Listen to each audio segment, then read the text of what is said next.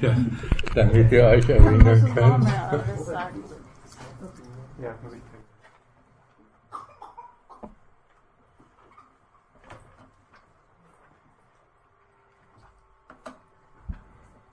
Ja, möchte ich euch einladen, dass wir um den Heiligen Geist bitten. Im Namen des Vaters und des Sohnes und des Heiligen Geistes. Amen. Komm, Heiliger Geist, erfülle die Herzen deiner Gläubigen und entzünde in ihnen das Feuer deiner Liebe.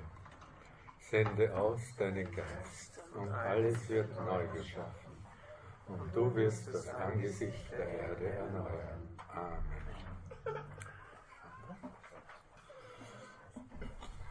Ich habe mir gedacht, ich erzähle das, was ich heute zum Besten geben möchte, in zwei Teilen. Und zwar im ersten Teil werde ich einen Rückblick auf das machen, was ich das letzte Mal erzählt habe. Ich glaube, das ist ganz gut.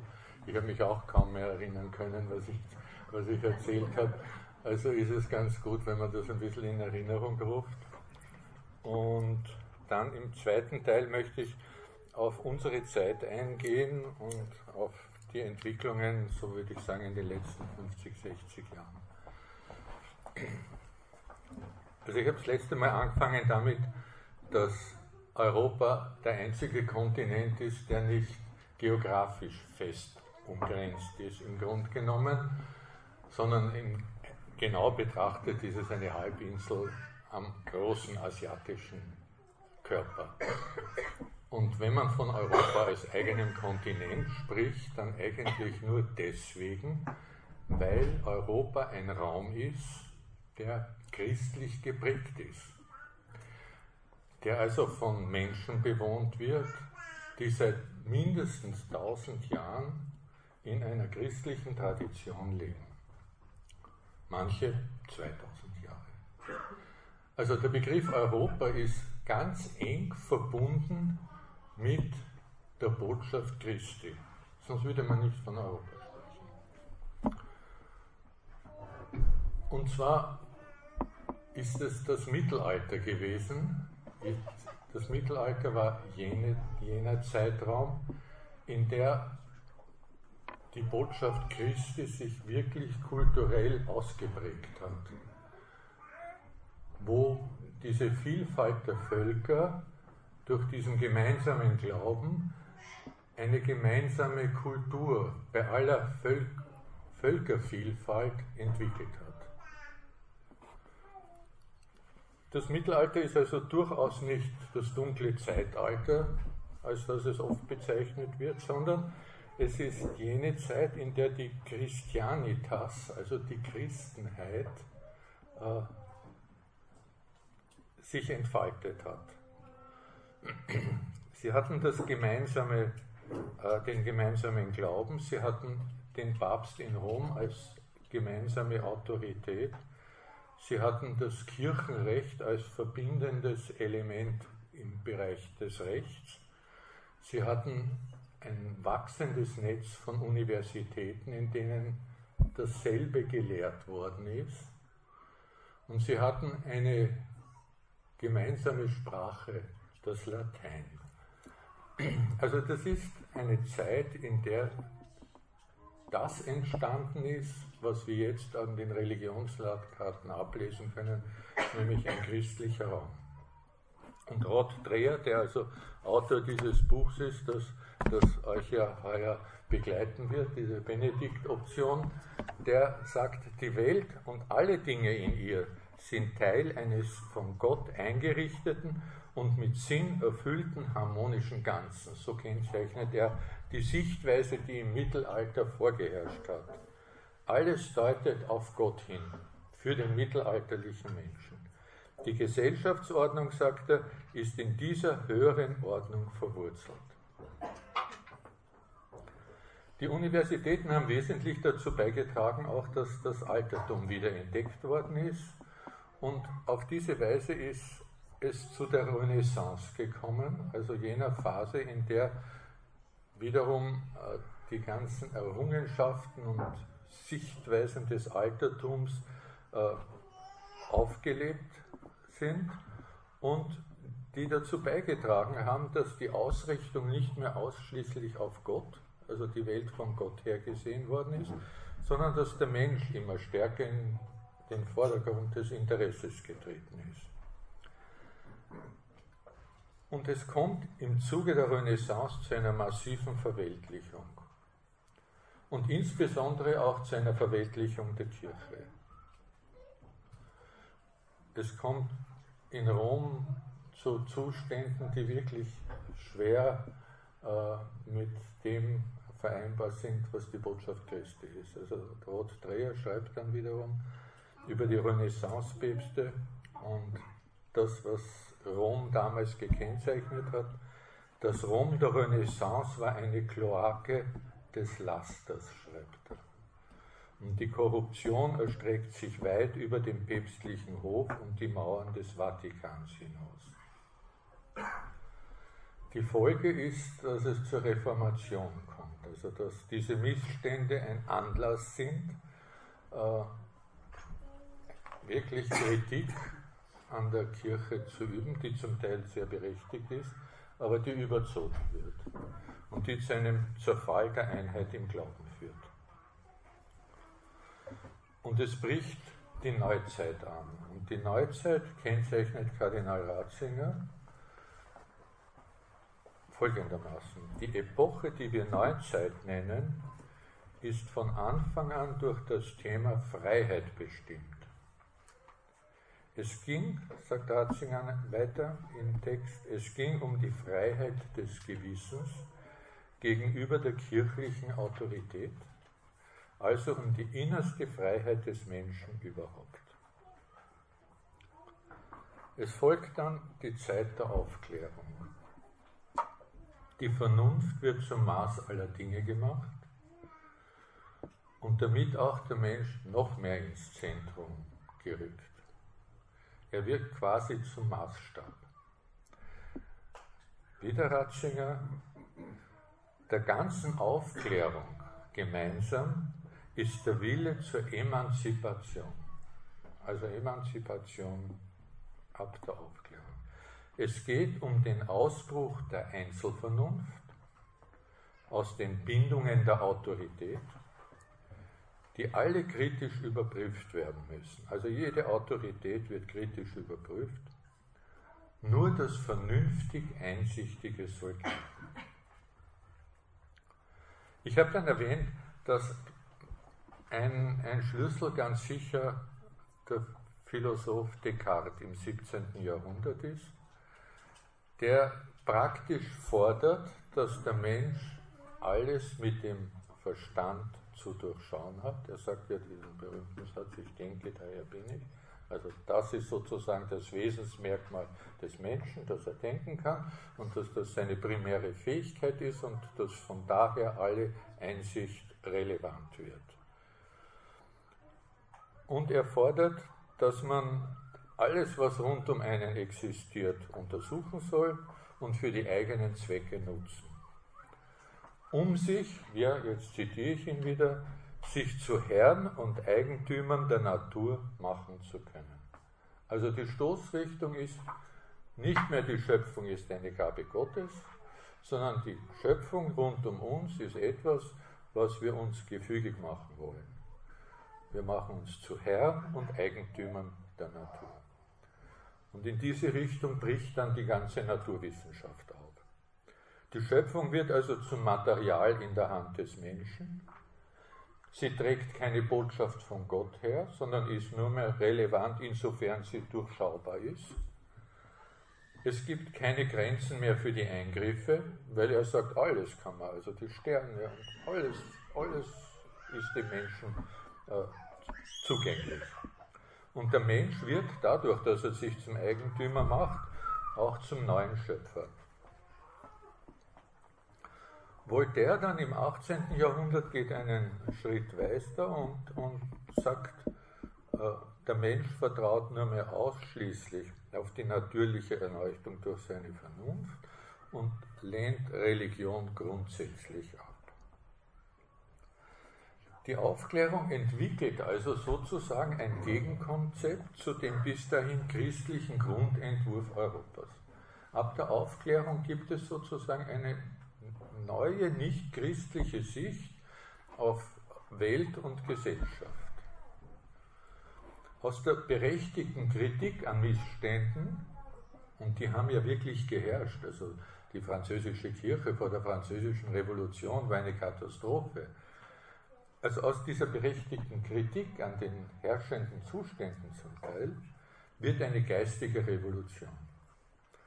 An die Stelle Gottes als Gesetzgeber tritt der Mensch. Dazu wieder Ratzinger, ich zitiere da immer aus dem Buch Glaube, Wahrheit, Toleranz. Das hat er noch als, als Kardinal geschrieben. Das ist eine Sammlung, glaube ich, von, soweit ich mich erinnern kann, eine Sammlung von Vorträgen, die er gehalten hat. Er an einer Stelle, das implizite Ziel aller modernen Freiheitsbewegungen, das sagt er jetzt im Rückblick, ist es, und jetzt endlich wie Gott zu sein. Ich glaube, es ist wirklich wichtig, dass wir uns dieser Realität stellen, dass das ein Gegenkonzept ist. Endlich wie Gott zu sein, sagt Kardinal Ratzinger. Von nichts und niemand abhängig zu sein. Durch keine fremde Freiheit in der eigenen beschränkt. Diese Vorstellung sei, wieder ein, wieder ein Zitat von Ratzinger, ein Götze, ja das Bild dessen, was die christliche Überlieferung den Teufel, den Gegengott nennen würde. Immerhin Kardinal Ratzinger, Papst Benedikt XVI. Also ich glaube, es ist ganz gut, sich das in Erinnerung zu rufen, dass es hier wirklich um zwei komplett konträre Grundkonzepte geht.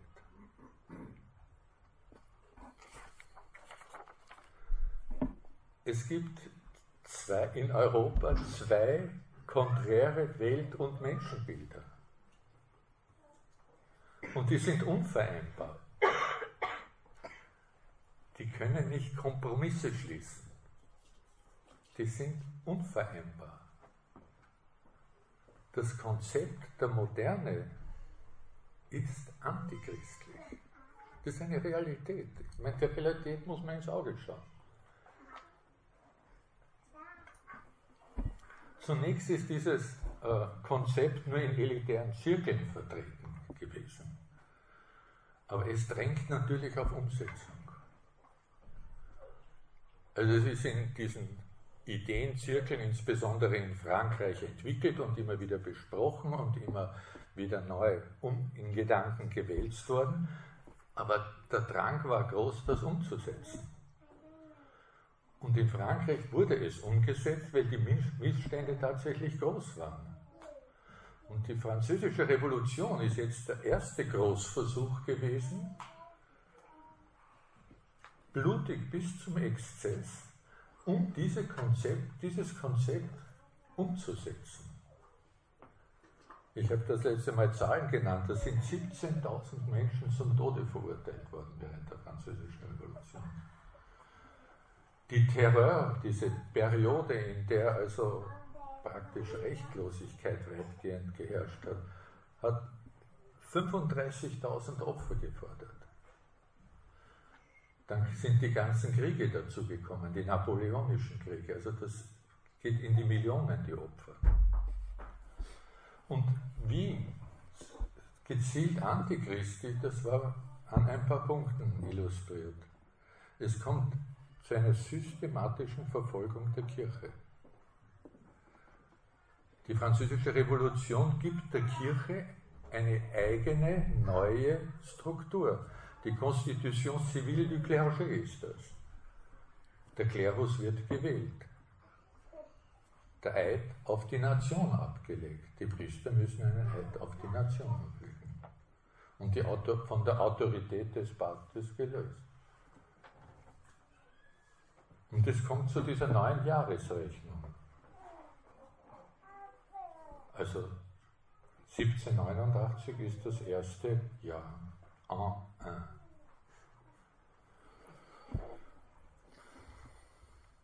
Ähnliches Schema haben dann weitere Revolutionen.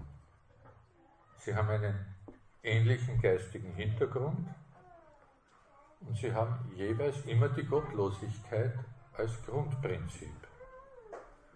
Der Mensch hat eine eigene Vorstellung von der Welt- und Gesellschaftsgestaltung und die soll jetzt umgesetzt werden.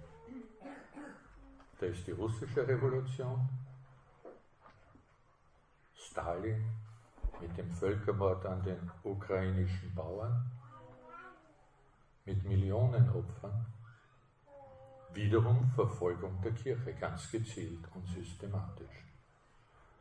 Der Nationalsozialismus, Völkermord an Juden und Zigeunern, Herrenrasse, Vergötzung des Führers, Verfolgung der Kirche, soweit sie nicht mitspielt, und wieder Millionen Opfer. Kulturkampf in China richtet sich nicht primär gegen die Kirche, die katholisch, weil sie so minimal ist, oder den Massenmord, dann, der eingeleitet wird bei den Roten Khmer, Kambodscha. Immer die Vorstellung von einem gewissen Gesellschaftsmodell, das man unbedingt umsetzen will. Immer ist es ein Eliteprojekt. Auch die französische Revolution war ein Eliteprojekt. Da habe ich erst vor kurzem gelesen, ein, eine Untersuchung, die ein Historiker angestellt hat, wie es zu der Wahl der Abgeordneten zum, zum Nationalrat in Frankreich, zur Assemblée Générale geworden ist. Da haben ganz gezielt aus diesen Gruppen, die vorher diese Modelle entwickelt haben, dann regionale Versammlungen einberufen, die dann die Abgeordneten wählen sollten. Aber diese Elitegruppen waren die einzigen, die vorbereitet waren auf das Geschehen, das dann ablaufen würde. Und haben daher entsprechend ihrer Vorstellungen auch die Abgeordneten in den Nationalversammlungen geschickt.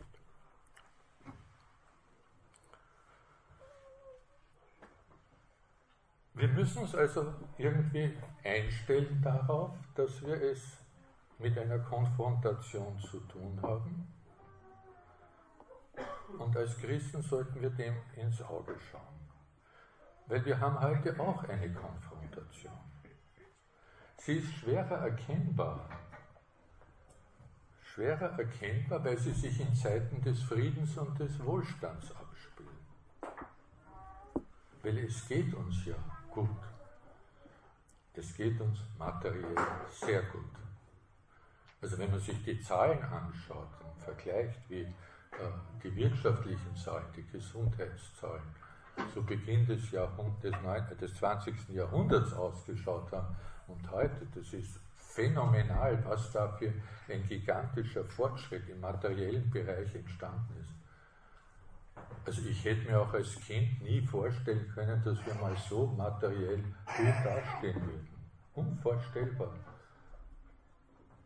Also das ist, da ist eine enorme Leistung erbracht worden. Aber in unserer Zeit, also ich, in die, die ich jetzt mittlerweile auch erlebt habe und überschauen kann, hat sich ein System der Gottlosigkeit installiert. Das müssen wir auch sehen, auf demokratischem Weg. Die Demokratie ist kein Garant, dass ein christliches Menschenbild erhalten bleibt. In keiner Weise. Die Demokratie ist ein Abstimmungsmechanismus, wo jeweils das, was auch wiederum die Eliten in die Auslage stellen und gut propagieren, von den Leuten dann im Abstimmungsverhalten für gut geheißen wird. Es ist also diese Gottlosigkeit, in die wir heute hineingeraten sind, ohne irgendeine erkennbare Gewalt eingezogen. Also durch irgendeine gezielte Unterdrückung von bestimmten Gruppen. Und es ist daher lange Zeit unbemerkt geblieben. Und zwar nicht zuletzt deswegen, weil es diese Konfrontation zwischen Ost und West gegeben hat. Nicht, da war einfach vollkommen für uns, die wir in dieser Zeit gelebt haben, ihr seid alle schon viel zu jung, dass ihr das so äh, mitbekommen habt, aber wir haben in einem, also in, unserem, in meiner Generation war das irrsinnig dominant, diese Konfrontation zwischen dem kommunistischen Osten und dem freien Westen. Für uns war der Osten das Reich des Bösen. Für mich persönlich zum Beispiel ist nach wie vor die Grenze im Osten, Ungarn und Slowakei, irgendwie im Gedanken eine unüberwindbare Grenze. Meine, mittlerweile weiß ich schon, dass man unproblematisch hinüberfahren kann, aber irgendwie eiserner Vorhang war eiserner Vorhang. Und der Kommunismus war für die Leute, die unter dem Kommunismus als Christen leben wollten, ganz eindeutig als Feind erkennbar. Die Kirche ist so, also ich weiß es ganz deutlich, weil wir viele Freunde in der Slowakei haben, habe ich ganz deutlich miterlebt, nicht wie sie, wie sie dann erzählt haben. Das sind gleich am Anfang. Das war eine der ersten Aktionen, dass sie die Priester kassiert haben, die Bischöfe kassiert haben, die Klöster aufgelöst haben, die, die, die, die Mönche äh, interniert haben. Also die haben sofort zugegriffen auf die. Also da war die Kirche sofort in Konfrontation. Und für uns im Westen war das System natürlich indiskutabel, weil es materiell unterversorgt war. Der Westen war immer materiell überlegen.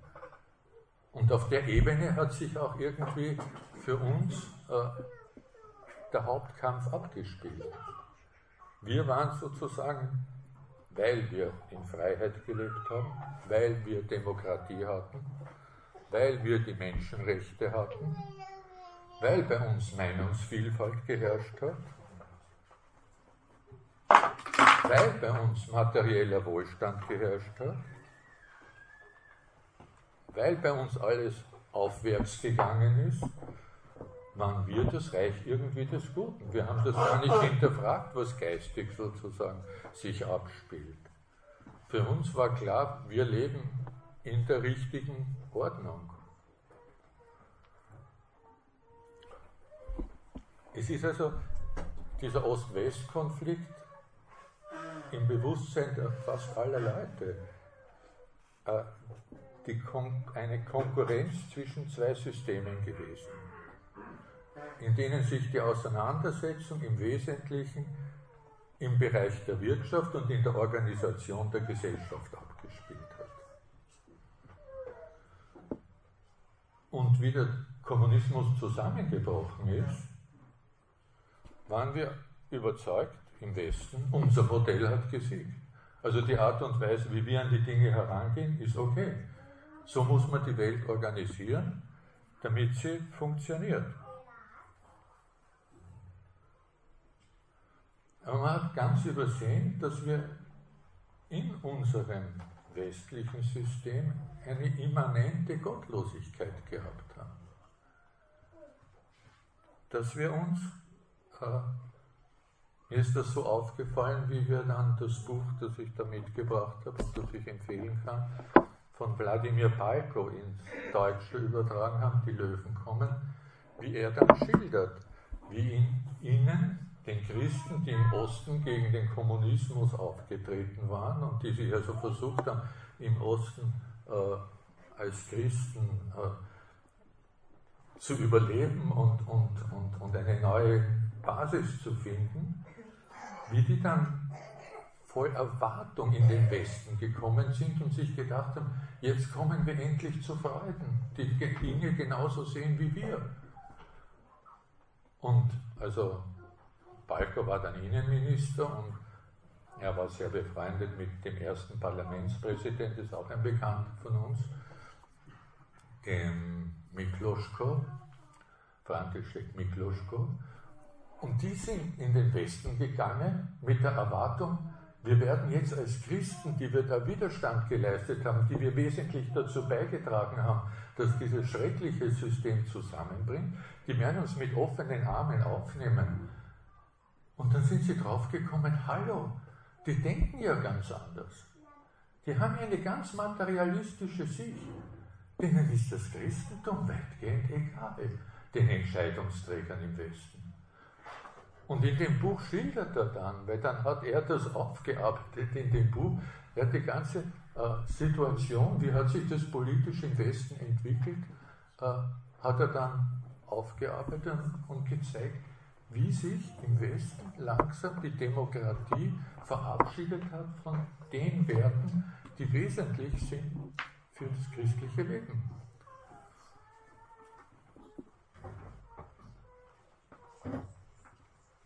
Ja, insbesondere zeigt er dann auch, was, was mich, mir ist jetzt gar nicht so aufgefallen, also erst wie ich dann dieses Buch gelesen habe, äh, wie die Kommunisten, die in, in der Slowakei und in Polen und wie rasch die sozusagen nur das Fähnchen gewechselt haben und plötzlich als brave Linkssozialisten oder so aufgetreten sind und wie die auf einmal aufgenommen worden sind, wie die in der EU Furore gemacht haben, wie die in, in, die, in den Gremien aufgenommen worden sind. Und da wird einfach deutlich, dass da die geistige Grundlage sehr ähnlich ist. Dieser Gremien und, und, und Bereiche, in denen die Politik gemacht wird. Den Christen, die da aus dem Osten gekommen sind, denen wurde klar, auch die Konservativen im Westen betreiben im Grunde genommen eine unchristliche Politik. Und die konservativen Parteien wenden sich auch von den christlichen Werten ab und machen damit. Also besonders krass, ich kann es jetzt nicht mehr, weil das, ich habe es nicht, nicht, nachgelesen für den heutigen Vortrag, aber besonders krass schilderte die Situation in Italien.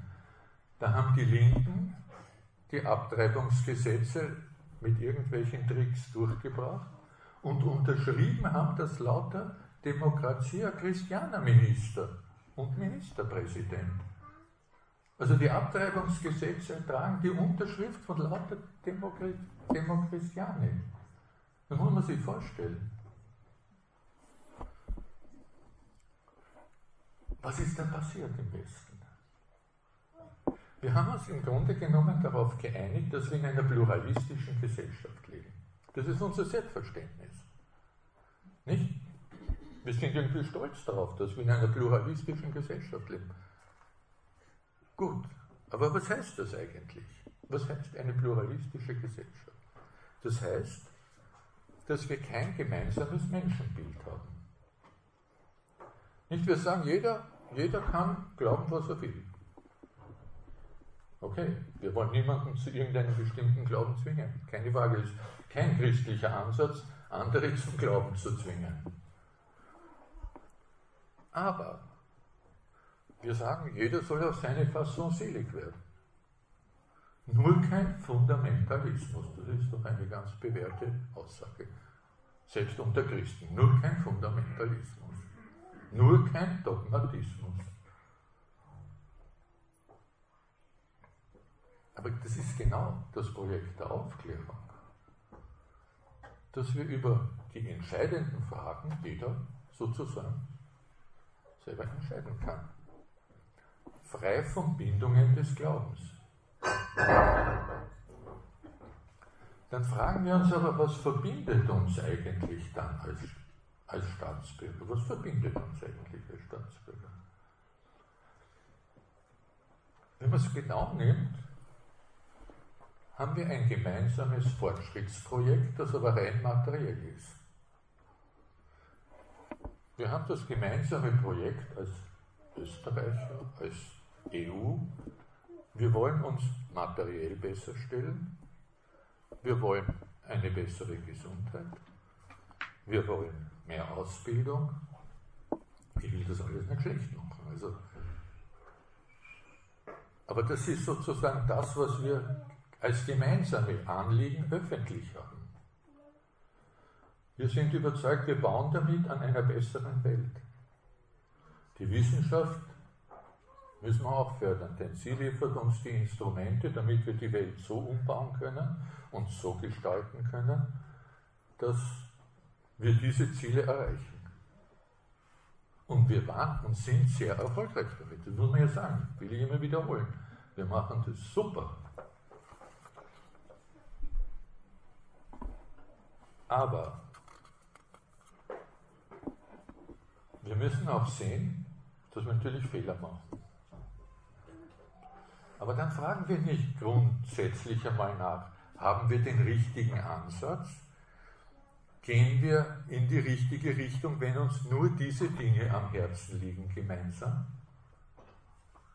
Haben wir nicht vielleicht eine Begrenzung von jemandem, der eine höhere Autorität ist, der dieses ganze Werke da ins Leben gerufen hat, den Schöpfer? Hat der uns nicht vielleicht Spielregeln aufgegeben, an die wir uns halten sollten im Zuge unseres Voranschreitens? Nein, das sagen wir nicht, weil über solche Themen reden wir ja nicht, weil wir sind ja Pluralisten. Also wir fragen jetzt nicht, was sagt uns der Glaube, den wir aus der Tradition haben. Nein, das fragen wir nicht, sondern wir sagen, wir haben Fehler gemacht, okay, wir müssen noch perfektere Systeme bauen. Wir müssen, wo Fehler auftreten, müssen wir lernen und entsprechend umbauen. Jetzt in der ganzen Problematik mit dem Klima, nicht? Da fragen wir nicht, sollen wir jetzt vielleicht ein bisschen den materiellen Wohlstand endlich einbremsen und nicht mehr noch und noch weiter konsumieren? Haben wir da nicht etwas überzogen? Ich denke, ich, ich habe, wäre bei der Furche für Umweltproblematik äh, war ich zuständig. Nicht? Da war von Anfang an, wie das Umweltthema aufgekommen ist, hat es immer geheißen, das Erste ist, dass wir unseren Konsum begrenzen müssen. Wir müssen schauen, dass wir nicht noch und noch Energie einsetzen. Wir müssen schauen, dass wir nicht noch und noch Material einbringen, sondern dass wir uns äh, anfangen eben zu stabilisieren. Wir haben ja schon einen tollen Wohlstand erreicht. Aber das ist ein Gedanke, der nie zum Zug gekommen ist. Sondern wir bauen immer wieder die Systeme um. Also wir zerbrechen uns jetzt den Kopf, wie, wie machen wir es mit den Autos? Bauen wir andere Autos, die Autos müssen weniger verbrauchen. Aber wir fragen uns nicht einmal, ob wir wenig mit dem Verkehr, ob man den anders organisieren kann. Weil die Autoindustrie ist irrsinnig mächtig und die, die, die will ja auch ihre Dinge verkaufen. Also überlegt man sich, bauen, wir Elektroautos. Ne? Also es ist immer nur ein System. Man versucht immer das System zu perfektionieren. Und man fragt sich nicht, ob die Richtung stimmt.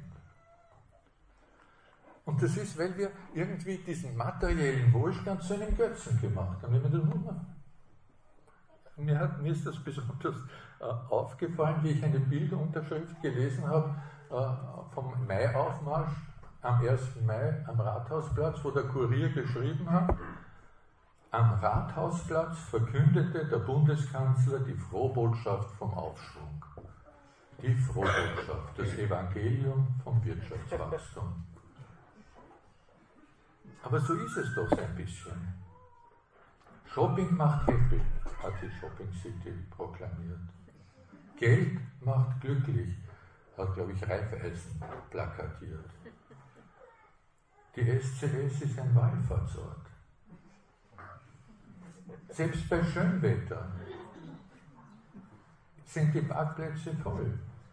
Die Leute verbringen dort den ganzen Tag.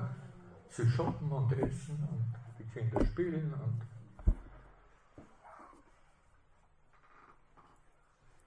kein religiöser Platz in Österreich hat so eine Anziehungskraft wie die Shopping City. Irgendwie ist das zum Götzen unserer Zeit geworden. Noch einmal, ich will nicht den, den, den materiellen Wohlstand grundsätzlich schlecht machen, aber wenn er zum einzigen Lebensinhalt wird, dann ist das einfach problematisch und dann ist das ein Gegenkonzept zum christlichen Glauben. Weil der Herr sagt uns eindeutig, ihr könnt nicht beiden dienen, Gott und dem Mammon. Und wenn dieses materielle System sozusagen das verbindende Element in unserem Gemeinschaftsleben ist, dann ist das eben der Mammon. Es ist so. Und so ist eben auch unbemerkt ohne dass das degradiert worden ist. Aber die Gottlosigkeit ist zu einer Ersatz- und Staatsreligion geworden. Gottlos werden die Gesetze beschlossen.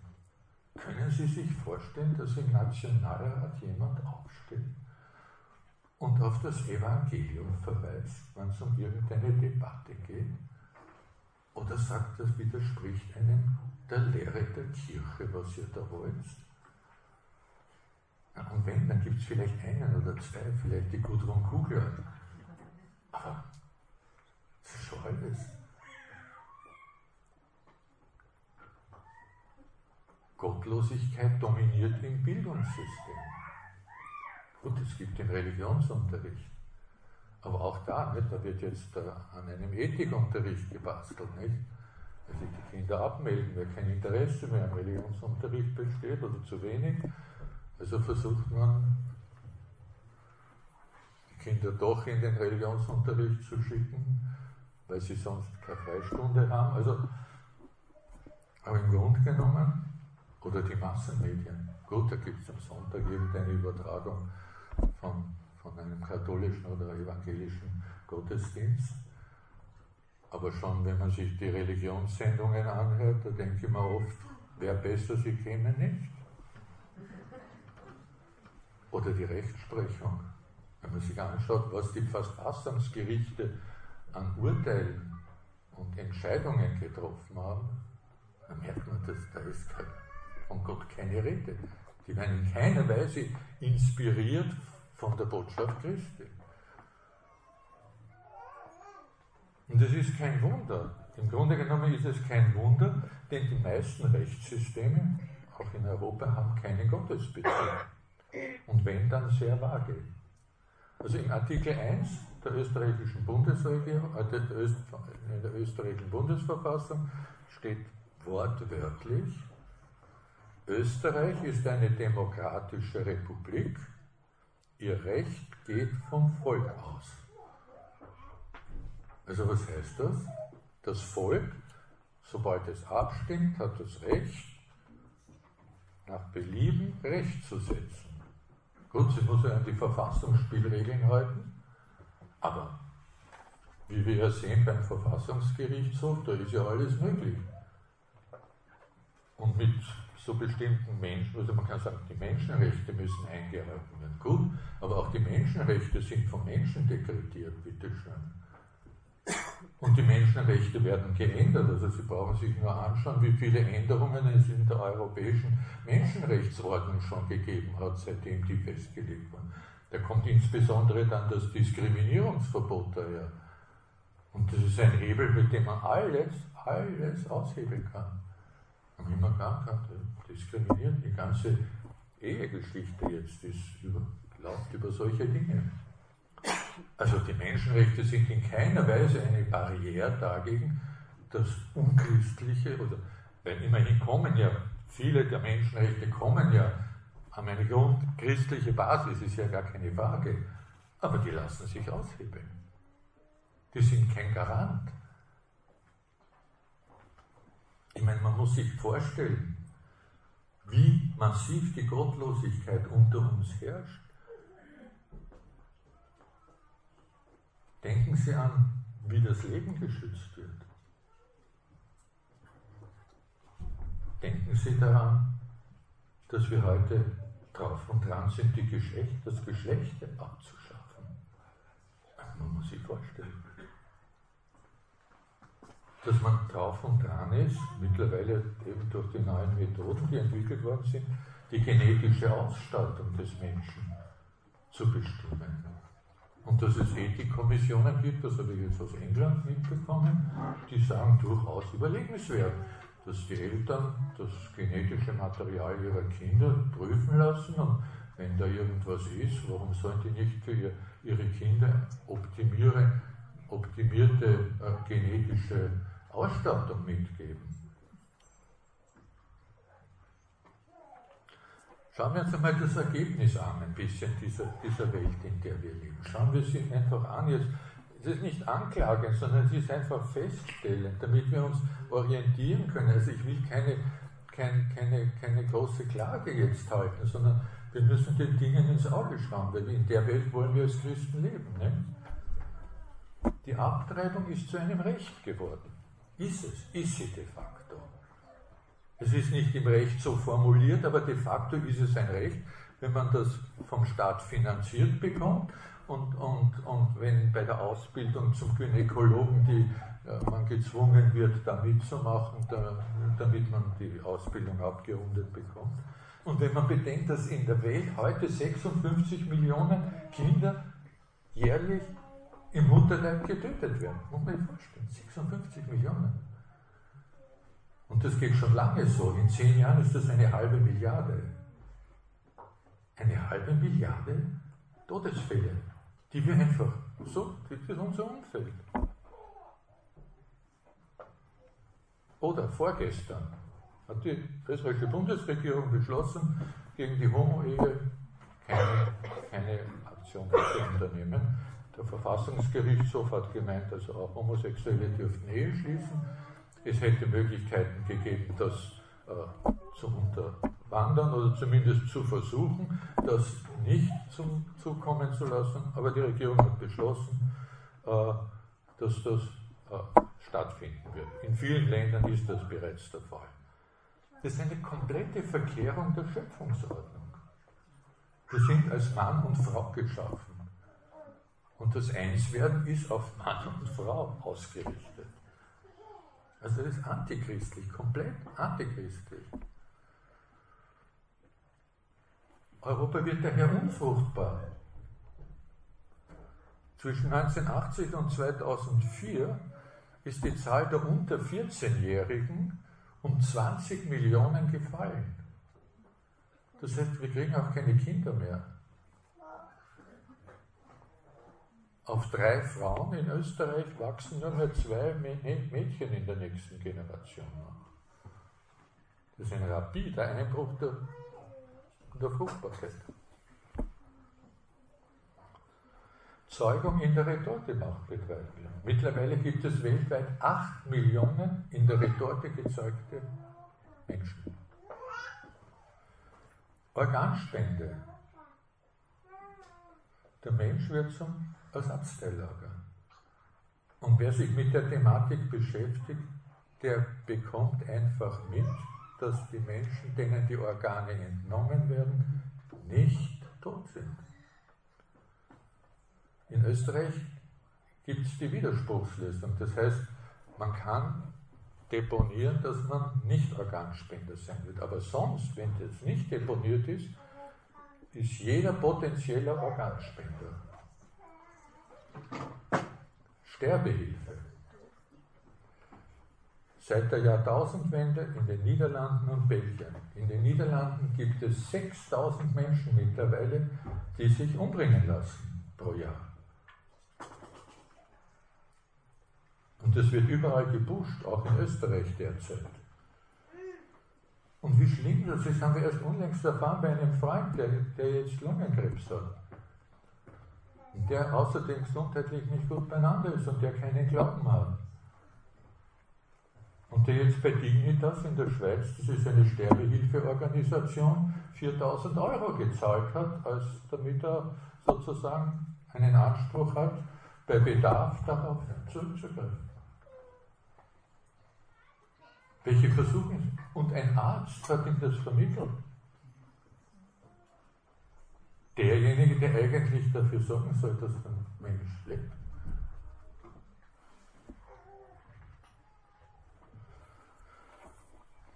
Dreher sagt, unsere Wissenschaftler, unsere Richter, unsere Fürsten, unsere Gelehrten, Schriftsteller arbeiten daran, den Glauben, die Familie, die Geschlechterordnung, ja sogar die Definition, was es heißt, Mensch zu Mensch zu sein, niederzureißen. Also, wir, Fazit, wir leben in einer antichristlichen Welt. Das ist ein Faktor.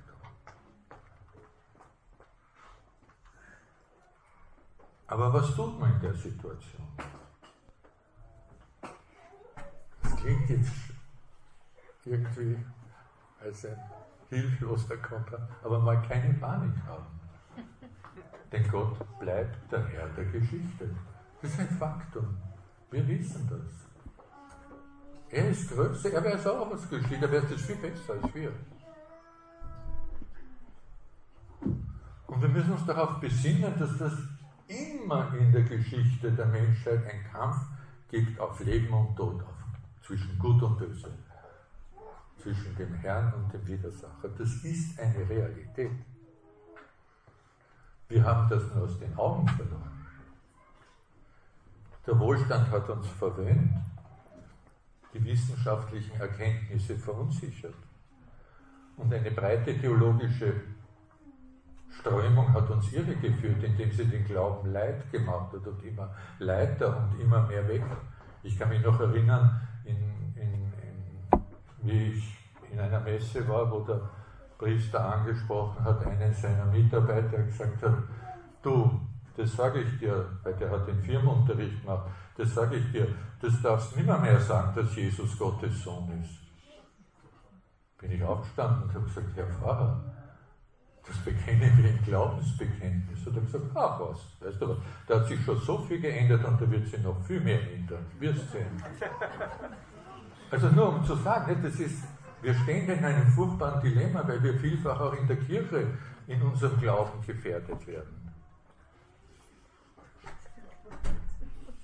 Aber wir müssen uns in Erinnerung rufen, dass das die Grundsituation des Menschen ist, dass er zwischen Gut und Böse steht und dass er sich zu entscheiden hat.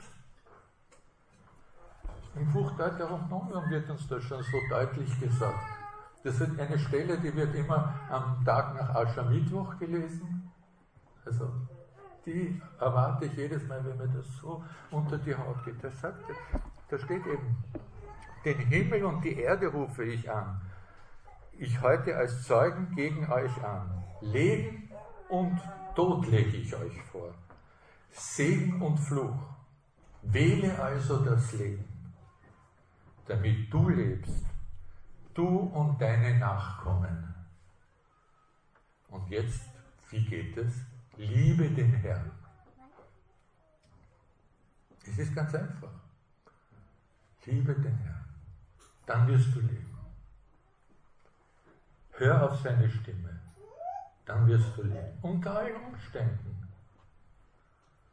Und halte dich an ihm fest. Denn er ist dein Leben. Das ist die Antwort auch in unserer Zeit. Aber wir haben sie vielfach übersehen. Wir haben sie nicht so ernst genommen. Wir haben sie viel zu wenig ernst genommen. Und Jesus sagt auch im Neuen Testament, war vorgestern im Evangelium, Wer nicht für mich ist, ist gegen mich. Und eine Gesellschaft, die nicht für Christus ist, ist gegen ihn. So ist es leider. Es ist so. Und wer nicht mit mir sammelt, der zerstreut. Es geht wirklich, es geht um diese Entscheidung. Die wichtige Erkenntnis, die wir für uns persönlich gewinnen wollen und müssen, ist, es geht um Leben und Tod. Es geht wirklich um, um alles. Es gibt keine geistige Neutralität. Das haben wir uns irgendwie so eingeredet. Man kann über die Dinge irgendwie so abstrakt dahinreden. Nein, es gibt geistig keine Neutralität. Wir haben das aus den Augen verloren, dass die Entscheidung für Christus notwendig ist. Nicht, weil sie nützlich ist, sondern weil sie über Leben und Tod entscheidet. Und wir müssen lernen, im feindlichen Milieu zu leben. In diesem geistig feindlichen Milieu zu leben. In der Komplett betet man jeden Abend, Herr, auf dich vertraue ich, in deine Hände lege ich mein Leben. Das ist das, was wir jeden Tag tun müssen. Herr, auf dich vertraue ich, in deine Hände lege ich mein Leben. Jeden Tag Es geht also darum, den eigenen Glauben zu vertiefen, das Gebetsleben zu intensivieren. Und nehmen wir uns die verfolgte Kirche im Osten als Vorbild. Wir haben, waren so beeindruckt von dem, was die dort in den Jahrzehnten unter dem Kommunismus zustande gebracht haben. Sie haben ihren Glauben vertieft. Wir haben jemanden kennengelernt, der ins Gefängnis, meine Frau hat ihn als Porträt gebracht, den, den, den Herrn Krutschmarin, Dr. Krutschmarin. Der wusste, er wird im Gefängnis landen. Was hat er gemacht? Er hat zwei Evangelien auswendig gelernt, damit er erstens einmal für sich persönlich diesen Schatz mitnehmen kann Und vor allem auch damit, dass er dann, wenn es geht, auf Klopapier ein paar Verse schreibt und das weitergeben kann. Und er hat es dann auch auf Russisch noch gelernt, damit er auch in, in der Konfrontation mit den Russen das weitergeben kann. Also den eigenen Glauben vertiefen. Man muss den eigenen Glauben vertiefen, um standhalten zu können. Dann haben sie sich der Auseinandersetzung gestellt. Sie haben Nachteile in Kauf genommen. Das ist auch etwas. Wir müssen ins Auge fassen, dass es zu Nachteilen kommen kann. Der Rottreyer beschreibt das auch in seinem Buch ganz gut. Das ist etwas, was man ins Auge fassen muss. Sie haben die Karriere jedenfalls hintangestellt, weil wer sich als Christ halbwegs erkennbar gemacht hat, nichts studieren, höhere Schule, nichts. Also, aber die haben diese Wahl getroffen. Sie haben in kleinen Gruppen gelebt, sich gegenseitig im Glauben ermutigt. Und sie haben viel in Bildung investiert. Sie haben eigene Medien geschaffen, ganz. Da haben wir auch welche kennengelernt, mit großer Gefahr, aber das war wichtig. Das haben sie ganz, ganz bewusst gemacht. Sie haben besonders die Familien gefördert. Sie haben die eigenen Kinder ausgerüstet, um in dieser Welt standhalten zu können. Ich weiß, Sie haben da zum Beispiel so Sommerlager gemacht, wo Sie dann irgendwelche einsame Gegenden gegangen sind, um als Familien sich gegenseitig zu stärken und um auch Bildung zu betreiben. Sie waren missionarisch. Sie haben das nicht nur für sich behalten, sondern sie haben geschaut, dort wo sie gespürt haben, da gibt es jemanden, der sucht, haben sie angesprochen. Und sie haben sich nicht in interner Auseinandersetzung verzettelt. Das ist etwas, was wir uns auch in der Kirche. Es geht nicht um progressiv und konservativ, es geht um Jesus Christus. Es ist so wichtig, dass wir uns das bewusst machen. Diese Grabenkämpfe sind lästig, aber wir müssen uns nicht an ihnen beteiligen. Das ist unfruchtbar. Das ist nicht unsere Aufgabe. Es geht primär um unsere Verwandlung, damit Gott in unserer Zeit wirken kann. Es gibt nicht zeitgemäße christliche Lebensrezepte, sondern wir müssen als vom Herrn erneuerte Menschen leben. So ist die Kirche von Anfang an gewachsen so hat sie sich immer wieder erneuert und so bleibt es auch heute. Und da möchte ich jetzt zum Schluss zitieren, was Papst Benedikt XVI. Äh, am 12. September 2008 im Collège de Bernardin äh, bei einer Ansprache vor der Elite Frankreichs gesagt hat, im Zusammenhang mit, mit den heiligen Benedikt, der ja gewissermaßen als Vater des christlichen Abendlandes angesehen werden kann. Er hat gemeint, die Mönche Benedikts, die mit ihren Klöstern den Grundstein zur neuen Kultur gelegt haben, sind nicht mit dem Projekt ins Kloster gegangen, eine neue Kultur zu gründen. Das war nicht ihre was hat die Menschen bewegt, sagt der Papst, die sich an diesen Orten zusammenfanden? Was wollten sie? Was haben sie geliebt, gelebt? Da ist zunächst und als erstes ganz nüchtern zu sagen, dass es nicht ihre Absicht war, Kultur zu schaffen oder auch eine vergangene Kultur zu erhalten. Wir müssen nicht das christliche Abendland retten. Ihr Antrieb war viel elementarer, sagt der Papst. Ihr Ziel ist Gott suchen. Gott suchen. In der Wirrnis der Zeiten, in der nichts standzuhalten schien, wollten sie das Wesentliche tun, sich bemühen, das immer Gültige und Bleibende, das Leben selber zu finden. Sie waren auf der Suche nach Gott. Sie waren auf der Suche nach Gott. Gott suchen und sich von ihm finden lassen, das ist heute nicht weniger notwendig denn in vergangenen Zeiten, sagt der Papst. Das, was die Kultur Europas gegründet hat, die Suche nach Gott und die Bereitschaft, ihm zuzuhören, bleibt auch heute Grundlage wahrer Kultur.